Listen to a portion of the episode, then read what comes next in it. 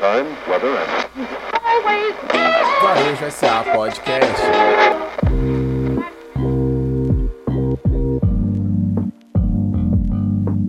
Eu acredito que esse movimento que a gente percebe, por exemplo, de aumento de fluxo nos shoppings, de aumento de fluxo nas lojas de rua, ele tem um pouco a ver com isso, sabe? Essa questão das pessoas quererem voltar a uma vida normal, uma vida de divertimento, uma vida de consumir aquilo que eles faz é, feliz.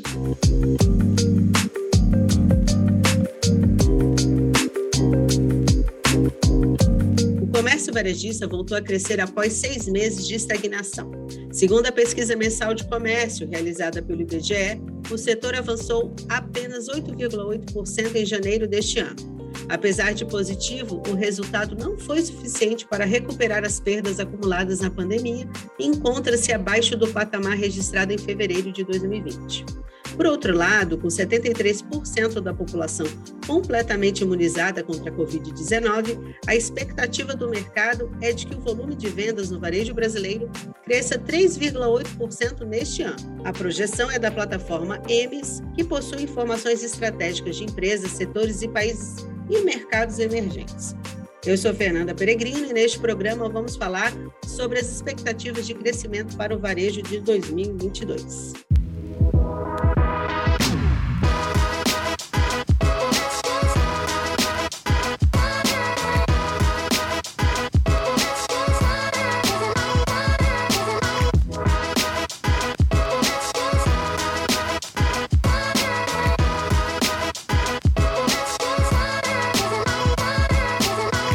Varejo SA Podcast, episódio 30: Expectativas de crescimento para o varejo em 2022.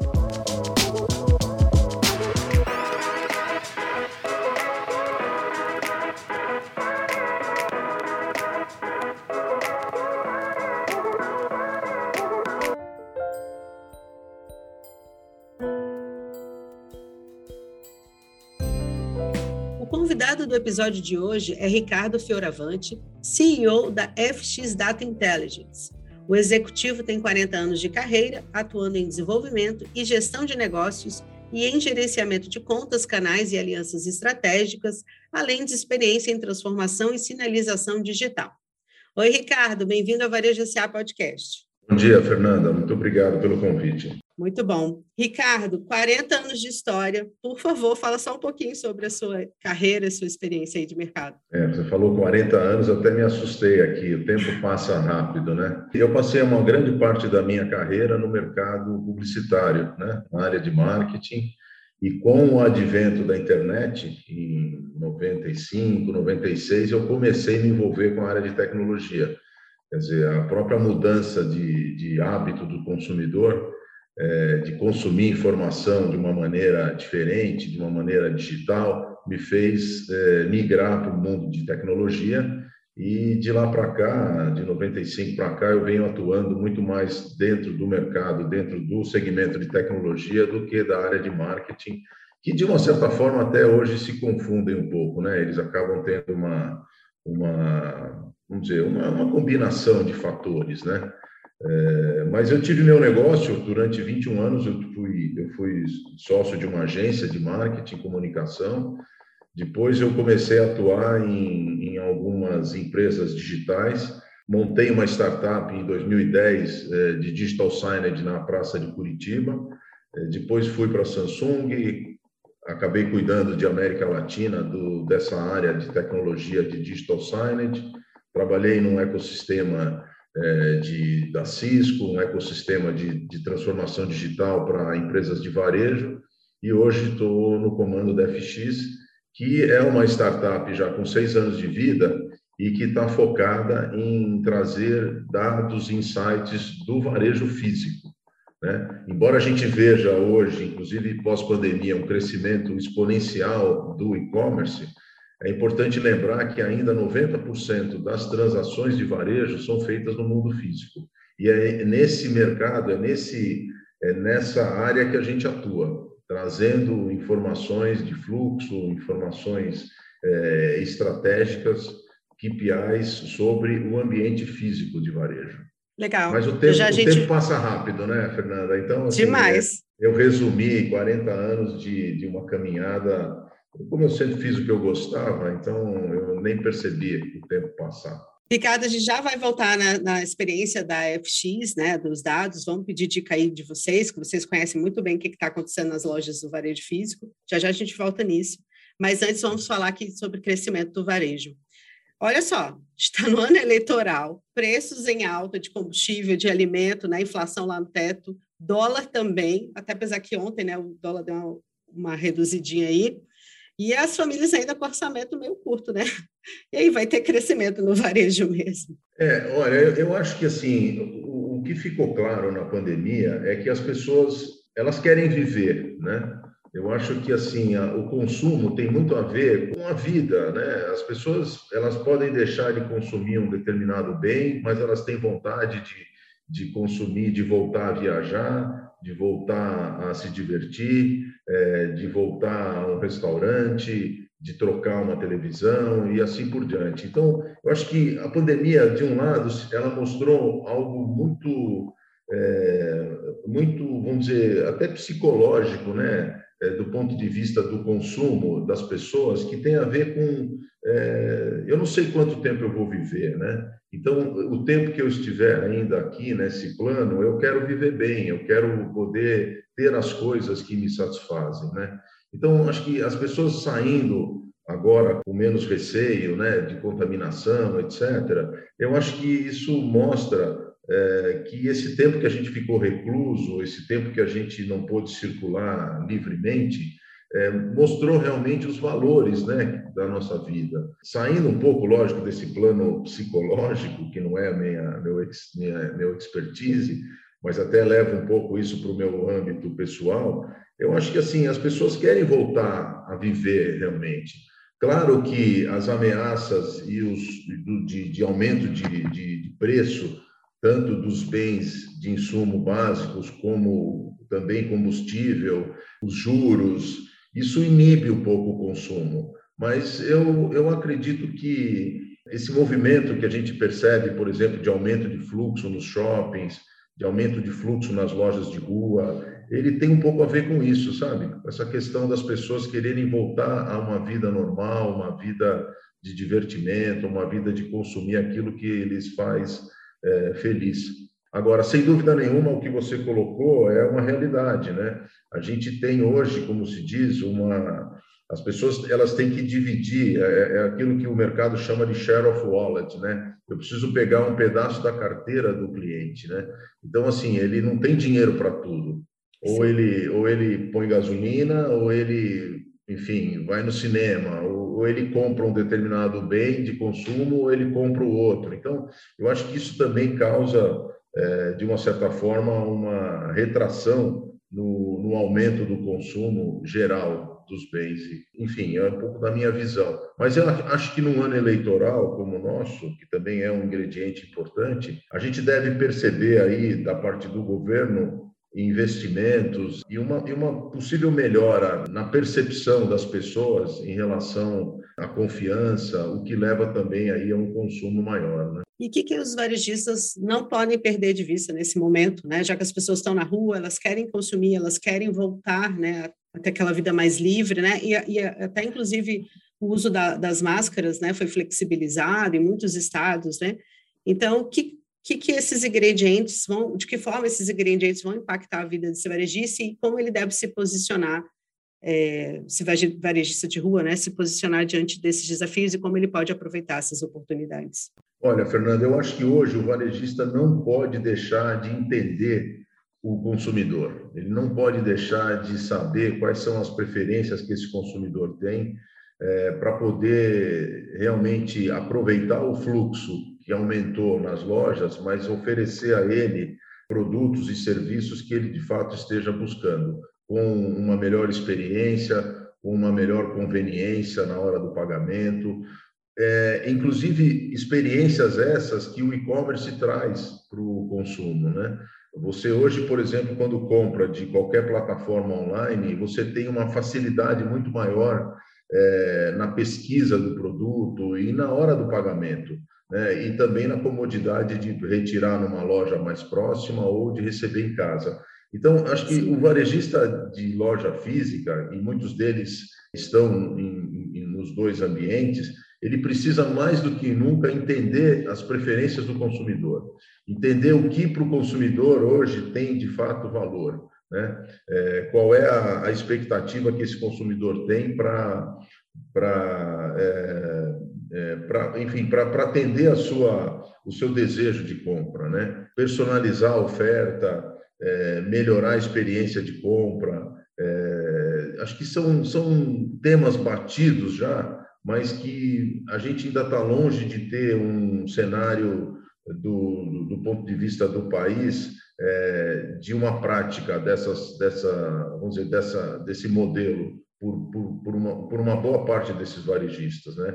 Assim, o varejista precisa saber quantas pessoas entraram na sua loja naquele determinado dia da semana, é, quantas compraram, se não compraram, por que não compraram, Quer dizer, enfim, ele precisa de dados, ele precisa de informação, que é a matéria-prima para a tomada de decisão. Então, eu acho que esse é, um, esse é um ponto que hoje o varejo não pode mais é, trabalhar simplesmente por uma questão de feeling, de sentimento, de, é, vamos dizer, de uma experiência de, de, de histórica. Ele precisa realmente trazer informação para poder acertar e melhorar a performance do negócio. E como é que a FX Data faz eh, eh, eh, esse mapeamento do varejo físico? Né? Me conta um pouco das tecnologias que vocês têm e, e de que maneira que o varejo pode tirar vantagem delas. Então, a gente, a gente trabalha com um equipamento IoT, né? a gente trabalha com o que a gente chama de um device na ponta é, que captura imagens Imagens essas que são enviadas para a nuvem e devolvemos essas imagens num dashboard com informações, com insights, como, por exemplo, quantas pessoas entraram naquele determinado dia, é, na, na, semana passada, no ano passado,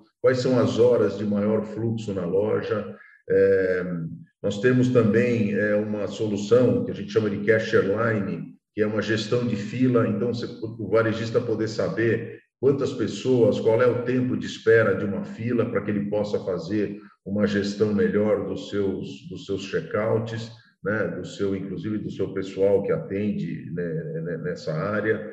É, o, no, o, nosso as nossas soluções elas combinam é, uma gama de informações também de acordo com os KPIs que o cliente tem. A gente sabe hoje que as jornadas de compra elas são diferentes por exemplo, a jornada de compra de um supermercado é diferente de uma farmácia, que é diferente de um home center, que é diferente, é, por exemplo, de um, é, de um, é, enfim, de um outro, de um outro tipo de varejo, Entendi. De um, fast, de um fast food, por exemplo. Então, o que a gente faz, em resumo, é captar imagens que nós transformamos em dados. Da mesma maneira que hoje você tem no mundo online toda uma informação sobre da onde o cliente veio, aonde o cliente foi no seu no seu site, é, quanto tempo ele ficou naquela página, é, qual foi o meio de pagamento que ele usou. É, hoje é possível com as nossas soluções ter essas informações também no mundo físico. É, e uma coisa importante hoje é que a gente tem visto cada vez mais um crescimento é, da omnicalidade, né? O que, que significa isso? Você compra de qualquer é, você pode comprar de qualquer canal e retirar também em qualquer canal. Você pode comprar pelo, pelo celular e retirar na loja, você pode comprar na loja e receber em casa, é, você pode comprar no e-commerce e, e, enfim, e retirar na loja mais própria. Existem diversas maneiras de você hoje fazer a compra. É, e é importante que o varejista conheça é, quais são as preferências do consumidor, como a gente já disse. Então, é, você consegue também é, combinar a informação que você tem no e-commerce com a informação que você tem na loja física e, com isso, entender um pouco melhor como, como, como é feita, como é hoje essa jornada de compra do cliente. Né? Não sei se eu expliquei bem, mas, de qualquer sim, forma, sim. assim, é, a gente também, a gente, só para em outras palavras, a gente trabalha com video analytics. São é, análise de, de, de, de vídeo que, que, que, que oferece informações para a tomada de decisão.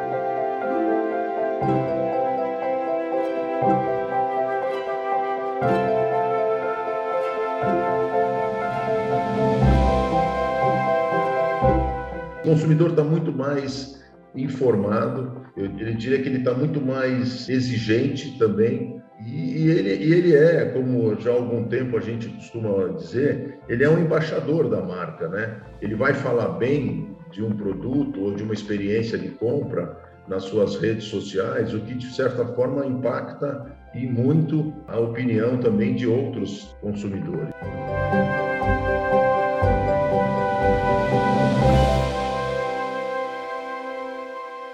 Dentro dos dados que vocês têm coletados aí com os diversos clientes que vocês atendem, o que, que os dados têm revelado sobre o consumidor brasileiro aí nas ruas? Conta um pouco para a gente, assim, principais comportamentos. É, é, é, como eu disse, aí vai, é diferente para cada vertical, né? A gente percebe, por exemplo, um grande aumento de fluxo nas farmácias.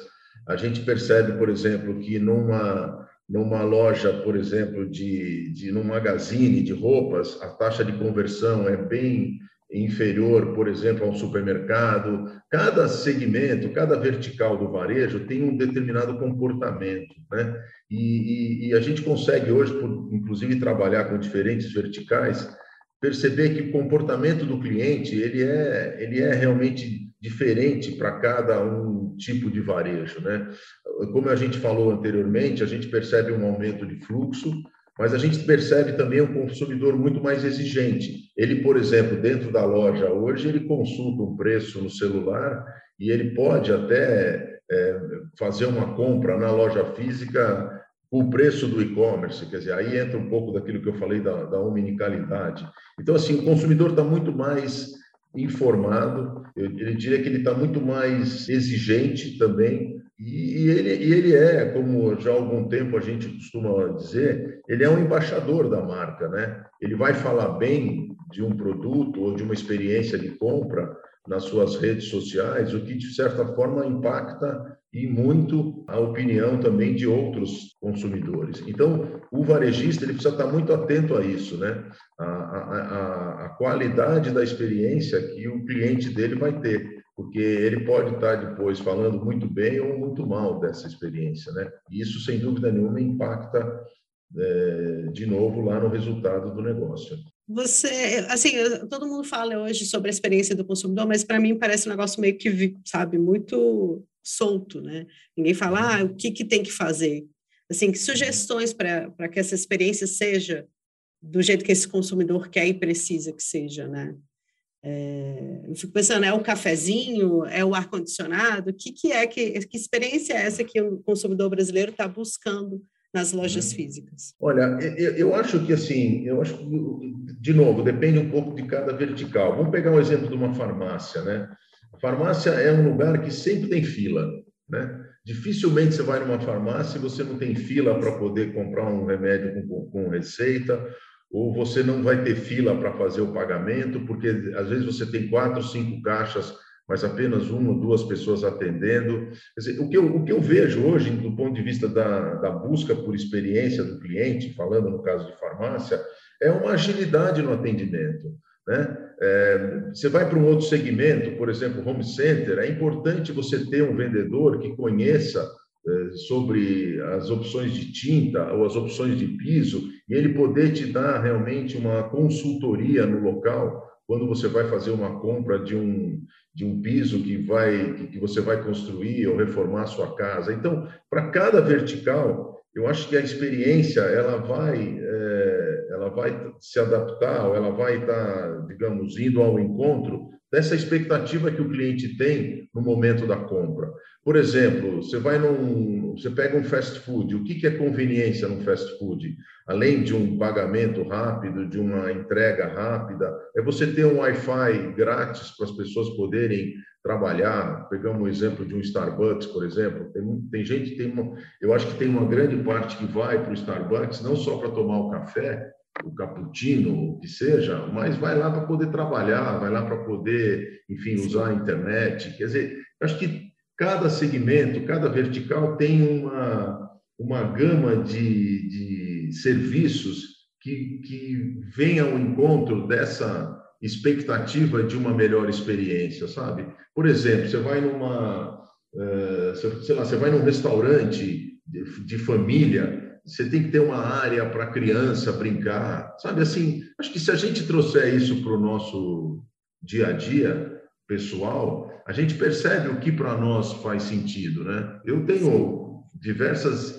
É, eu sou um pouco crítico com isso, talvez porque trabalho com isso há um, há um tempo, mas assim, é, facilidade no pagamento, um atendimento diferenciado, é, uma boa exposição de produtos. É, eu acho que assim são, são detalhes que fazem a diferença, sabe? É, acho que não existe uma, uma grande é, por exemplo, você tem lojas, eu já visitei lojas em Nova York que o cara coloca uma pessoa tocando um violão, é, criando um ambiente. Você tem lojas hoje que falam muito em customizar o produto ali na loja.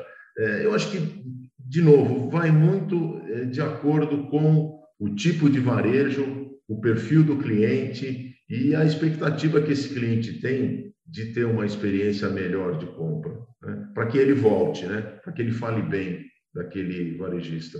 E, e, esse tipo de, de, tecnologia que vocês fornecem, ela é acessível para os pequenos é, varejistas? A gente tem sempre uma preocupação especial com os pequenos varejistas aqui no Varejo SA Podcast, né? uhum. né? Porque a maioria dos nossos ouvintes e a gente quer também a maioria dos empreendimentos no Brasil, né? E a gente quer muito que eles se fortaleçam e eles tenham cada vez mais é, dados para empoderar o negócio, né? Para fazer as decisões certas o pequeno varejista pode ter acesso a esse tipo de análise de equipamento que monitora o comportamento do seu consumidor dentro da sua loja? Sem dúvida nenhuma, Fernanda. A gente, inclusive, começou o nosso negócio focando em franquias. Né? Ou seja, a gente trabalhava olhando para o franqueador, mas, sobretudo, para as franquias, para os franqueados, é, que têm hoje perfeitamente acesso à tecnologia hoje é, e essa é uma preocupação para quem trabalha com inovação, com transformação digital, é a possibilidade de fazer o rollout do projeto, a possibilidade de implementar essa tecnologia. A gente trabalha num modelo hoje que, por um valor pequeno, eu posso dizer isso, é, porque você, por exemplo, numa loja de, vamos dar um, um, um exemplo, uma loja pequena, vai de 50 metros quadrados, você tem uma única câmera, né? uma câmera na porta. É, e você tem um, um, A gente trabalha no modelo OPEX, né? no modelo onde é, o varejista paga uma, uma mensalidade, uma licença do software. Num contrato de 24 meses, é perfeitamente acessível. Tanto é que nós temos diversos franqueados de importantes marcas no mercado, é, assim como a gente tem hoje trabalhado também com grandes empresas de varejo que percebem a importância é, de ter dados é, das lojas físicas também, né? Como a gente uhum. comentou, não só do e-commerce. Então, sim, a resposta é, a gente pode, a gente atende clientes de pequeno porte e esse é um ponto importante porque a tecnologia ela tem que estar acessível também, né, a esses clientes. Sim. É, e eu concordo com você, uma grande parte, se não a maior parte do varejo hoje está distribuída por pequenos varejistas, né? Força que movimenta a economia e é, gera emprego, né? Importantíssimo é eles estarem. Move, é o que move o país, é verdade, tem razão. Com toda certeza. É importantíssimo que eles estejam cada vez mais preparados para fortalecer mesmo e ampliar os negócios, né? Isso que todo mundo quer. É para isso que existimos. Exatamente. E como é que o nosso varejista pode ter contato com vocês e conhecer um pouco mais a tecnologia que vocês fazem? Olha, a gente tem o nosso site, que é o fxdata.com.br. A gente tem ali um, um, link de contato e a partir daí a gente entra, entra em contato, devolve o contato para, enfim, para essa empresa interessada marca uma apresentação, entende um pouco quais são as dores do cliente, de que maneira a nossa tecnologia pode ajudar a, a, a, que ele tenha uma melhoria na operação do negócio dele e, no final do dia, um ganho de performance. O que a gente, o que a gente realmente oferece é isso no final do dia, é uma, um entendimento do cliente para que a gente, para que o varejista possa melhorar a sua operação e no fim do dia ganhar mais dinheiro, ter uma performance melhor. É com informação que a gente consegue tomar a melhor decisão, né? no caso o varejista, é, e acertar no alvo, né? ao invés de errar no alvo. Ricardo, queria te agradecer pela presença aqui e já deixar abertas as portas aí para os próximos episódios. Eu que agradeço, Fernanda, é, foi um prazer e estou à disposição para outros, outras conversas e bom dia para você e para os seus ouvintes. Muito obrigado. Obrigada. Até lá.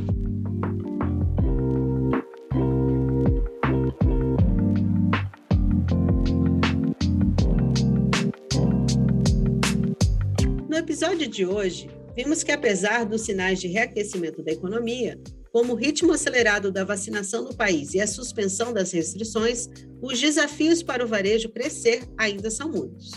No entanto, conexão com o consumidor e uma boa gestão podem virar o jogo. No próximo episódio, você acompanha um bate-papo sobre empreendedorismo materno. Este é um programa do projeto Mulheres que Constroem Varejo, que a partir deste mês passa a fazer parte da programação mensal do Varejo SA Podcast. Fiquem ligados! É isso, pessoal. A gente se encontra por aqui no próximo episódio. Até lá!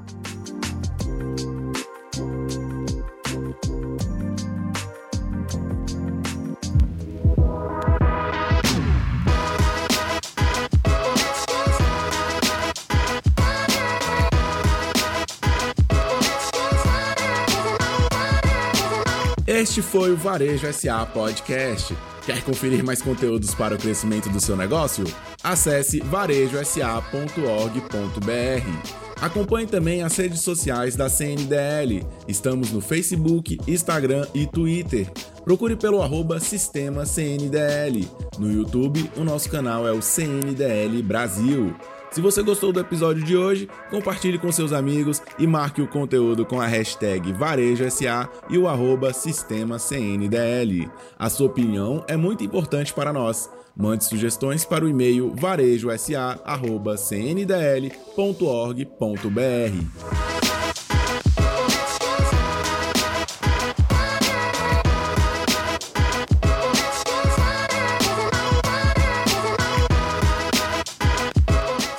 Sonorização e montagem: Gabriel Laier.